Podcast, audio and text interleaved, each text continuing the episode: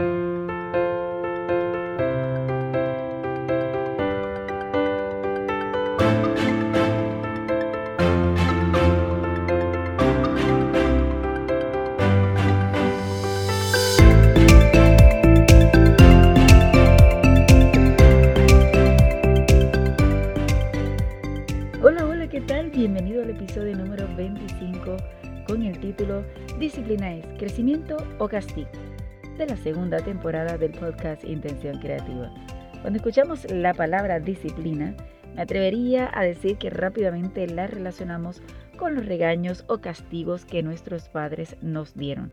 Y sin duda alguna, imagino que fueron muchos, bueno, en mi caso fueron, eso es otro tema. Fuera de bromas, disciplina es mucho más que esto. Hoy estaremos hablando sobre algunos puntos a trabajar si queremos ser más disciplinados. Como sabes, en cada episodio mi intención es brindarte una buena dosis de motivación, herramientas de liderazgo, tecnología, comunicación y mucho, mucho más para que tú como líder de iglesia o ministerio estés en constante crecimiento. Si es la primera vez que andas por aquí, bienvenida a esta comunidad maravillosa de personas comprometidas con su desarrollo para la gloria de Dios. Si lo estás escuchando en Apple Podcast, Spotify, Teacher o cualquier otra aplicación de podcast, te invito a que presiones el botón de suscribirte para que te llegue la notificación de los próximos episodios. Hoy es 4 de marzo y como dato curioso te menciono que en cuatro días se estará festejando un día súper especial. El 8 de marzo se celebra el Día Internacional de la Mujer. Enhorabuena para todas las damas maravillosas que hacen la diferencia en nuestro mundo. Todos sabemos que una mujer empoderada puede lograr todo lo que desea. Imagínate un grupo de damas sabias trabajando por un mismo fin, resaltando lo valiosa que son para la sociedad. El propósito de este día es para luchar por la igualdad, la participación y el empoderamiento de la mujer en todos los ámbitos de la sociedad. Así que se celebra en muchos países.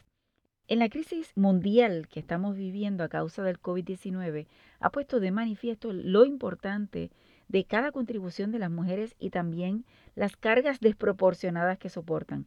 Las mujeres están en primera línea de lucha contra la pandemia como trabajadoras de la salud, cuidadoras, investigadoras y líderes comunitarias. Por ello, el lema de este año está estrechamente relacionado con la pandemia del COVID en el mundo y se titula así, Mujeres líderes por un futuro igualitario en el mundo del COVID-19.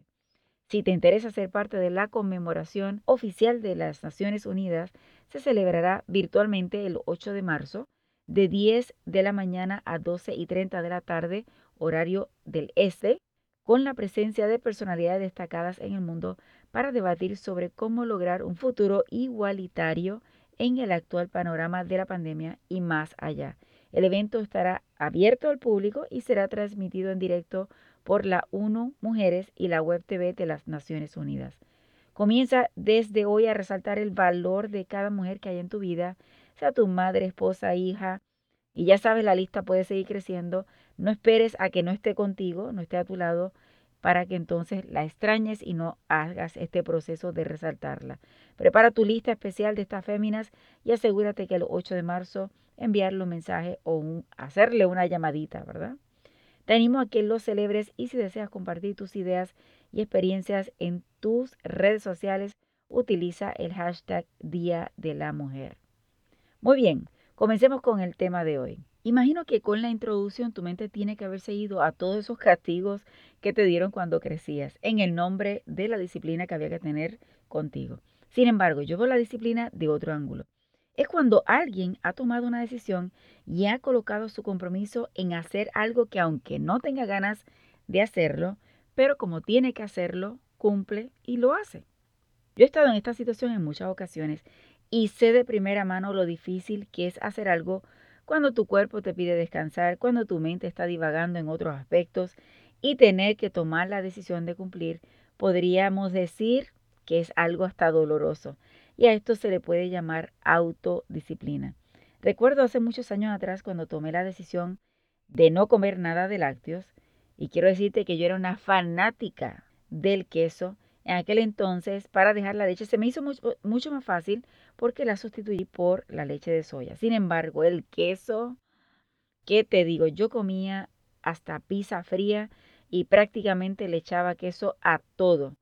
Te menciono que la decisión de dejar la leche y el queso hubo entre ellas una diferencia de más de 10 años. Hasta que llegó un día en que me cansé de sentirme enferma cada vez que comía queso. Las alergias eran cada vez peores, así que tomé la decisión de dejar todo lo lácteo. ¿Por qué te cuento esto? Porque luego de tomar esta decisión con todo mi ser, cada vez que tenía esta tentación frente a mí, podía superar la prueba porque mi motivación estaba clara, que era que no quería sentirme enferma nunca más por simplemente comer lácteos. Con el tiempo se me hizo más fácil el proceso que podía comer la gente podía comer frente a mí y yo no sufrir con esa tentación. Sin embargo, te confieso que así como tengo la disciplina con la alimentación, en eso de hacer ejercicio soy un total desastre, pero lo sigo intentando. Espero que algún día pueda ponerme las pilas y realmente tomar esa decisión con disciplina. ¿Por qué te digo esto? Porque realmente nadie es perfecto y siempre vas a poder tener algunas áreas que vas a tener autodisciplina en comparación con otras. Vivir con disciplina no siempre tiene que ser una vida rígida, donde tienes que ser paso uno, paso dos, paso tres, y mucho menos aburrida, sino una vida con orden para cumplir un propósito o meta en particular. Si deseas desarrollar esto de autodisciplina, te recomiendo algunos puntos a evaluar. Número uno, evalúa cómo fue tu crianza en cuanto a este tema. Dependiendo del tipo de crianza que tus padres tuvieron contigo puede afectar tu comportamiento o cómo enfrentarte a la autodisciplina o el concepto de la disciplina en general. Si por casualidad tu crianza fue muy estricta, tal vez pienses que siendo un poquito más relajado es lo mejor porque deseas escapar de esas vivencias, o si fue muy relajada, sin ningún tipo de estructura, lo más seguro es que se te hará más difícil entender el beneficio de la autodisciplina. Pero todo tiene remedio, ninguna de las dos es porque tienes que estar toda la vida así, tiene remedio así que pues depende de la decisión como la tomes con el compromiso total en el corazón y cuerpo. Número dos, establece por escrito las metas que deseas alcanzar y las razones, ¿qué es la, cuáles son las motivaciones para hacerlo. Primero, esto te ayudará a sacarlo de tu mente y plasmarlo en algún lugar, sea de forma digital o sea escrita. Si, lo, si necesitas el concepto visual, yo te recomiendo que tal vez lo haga escrito para que así lo puedas colocar en tu cocina o en tu habitación donde, donde siempre puedas estar viéndolo. Y si pierdes de vista el camino, puedas leerlo, repasarlo y así volver al camino trazado. Número 3. Al principio obliga a hacer lo que tienes que hacer. Todo inicio es difícil, sobre todo si se está rompiendo con malos hábitos y nuestra mente y, o cuerpo no están acostumbrados a esa nueva actividad. Así que concéntrate en la motivación o la razón principal de por qué comenzaste. Número 4. Rodéate de personas que te añadan valor a esa decisión. No hay nada más frustrante que tomar una decisión y, por ejemplo, de cambiar la alimentación o que simplemente llegar temprano a la iglesia y que tu familia o amigos no te apoyen. Busca apoyo en personas que sí te puedan dar ese ánimo, porque si tus personas alrededor no lo hacen, pues tienes que buscar personas que sí lo puedan hacer. Además, estarán allí para levantarte cuando tengas esas caídas o esas bajadas. Número 5. Acepta que no eres perfecto y que en alguna ocasión puede ser que cedas o pierdas la motivación. Si anticipamos esto de que no somos perfectos, de que podemos ceder o vamos a decir que fallamos, y tal vez podríamos llamarlo como caída, podemos buscar métodos para evitarlos y si no, y si caímos, perdonarnos y seguir hacia adelante. Número 6. Celebra los logros. No siempre los logros es cuando todo sale bien, y esto es lo que la mayoría de la gente piensa. Así que no siempre es cuando salen bien las cosas porque puedes hacer todo bien y no alcanzar el éxito. Por otro lado, puede ser que no hiciste mucho esfuerzo, no pusiste mucho esfuerzo ni empeño y lograr el éxito. Así que el logro es cuando alcanzaste el concepto de dominar tu yo y tener esa autodisciplina en la vida. No necesariamente es basado en los resultados. Número 7. Pide sabiduría para desarrollar ese dominio propio. Dios dice en 2 de Timoteo 1.7, porque no nos ha dado Dios espíritu de cobardía, sino de poder, de amor y de dominio propio. Procuremos desarrollar cada día, cada momento, este concepto del dominio propio, esta autodisciplina. Es importante porque realmente si lo logramos vamos a tener una vida diferente. Solamente Dios está esperando que pidamos esa sabiduría que Él nos la dará.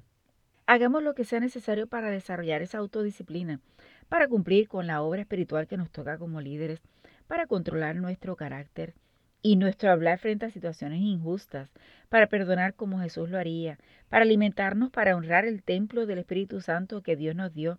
En fin, cuando buscamos todos los días ir creciendo en la autodisciplina, podremos tener vidas mejores porque seremos capaces de alcanzar nuestras metas. Mi querido amigo, hasta aquí ha llegado el tema y te animo a que consideres o analices bien este tema. Además, que el mayor beneficiado aquí, oye bien, el mayor beneficiado aquí, si tomas la decisión con compromiso completo, serás tú y tu vida puede cambiar totalmente.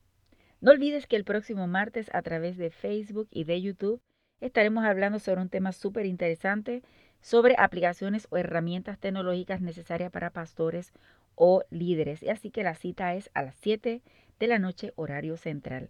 Para seguirme en las redes sociales, solo escribe arroba profesor J. Con doble S de Samuel y te aseguro que me vas a encontrar. Por otro lado, para conocer los servicios que ofrezco, visita www.profesorjruiz.com. Estoy más que segura que te gusta Intención Creativa, así que te animo a dejar algún comentario amable en el lugar donde lo hayas escuchado y por supuesto que lo compartas con tus amistades, familiares y hermanos de la iglesia. Finalizo con mi lema, no te limites a nuevas oportunidades de aprendizaje. Recuerda que juntos podemos construir un legado de bendición.